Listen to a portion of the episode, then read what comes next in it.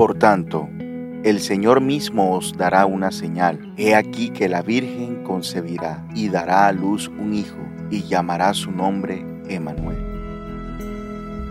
Profecías. La Navidad es todo un milagro. Después de que Dios dio por primera vez la promesa del Salvador, Él comenzó a revelar la verdad específica sobre el rey que iba a venir por medio de los profetas. Más de 680 años antes del nacimiento de Jesús, Dios le dijo al profeta Isaías que el Salvador tendría una madre virgen y que sería Él mismo Dios en la carne. La precisión de esta reclamación es milagrosa, especialmente dado cuántos años el mundo esperó con una pasión intensa esta promesa. Pero esta profecía es solamente una de las 108 que fueron cumplidas por el nacimiento y la vida de Jesús.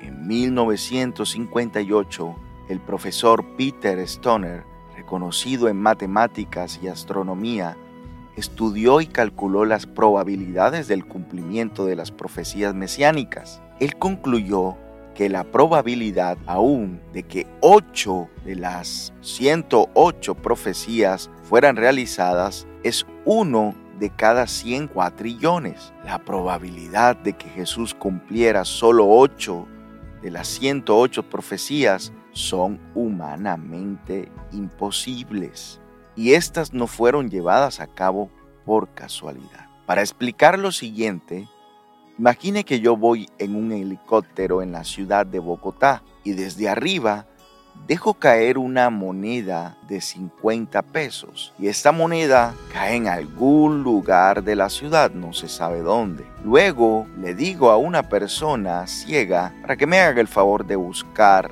la moneda y le daré un premio. Que la encuentre, que la busque por toda la ciudad, la misma moneda que yo lancé. Las probabilidades son muy mínimas para que la encuentre y si la encuentra sería un milagro. Mientras celebramos estos extraordinarios días, tratemos de envolver nuestra mente alrededor de las posibilidades amontonadas sobre la venida de Jesús a la tierra como fue prevista. Es casi imposible de comprender. Nuestra única respuesta lógica es adoración. Adora en agradecimiento y asombro. La palabra nos dice que no hay límite al poder de Dios. Y estos números son ciertamente prueba de ello. Él es digno de nuestra admiración.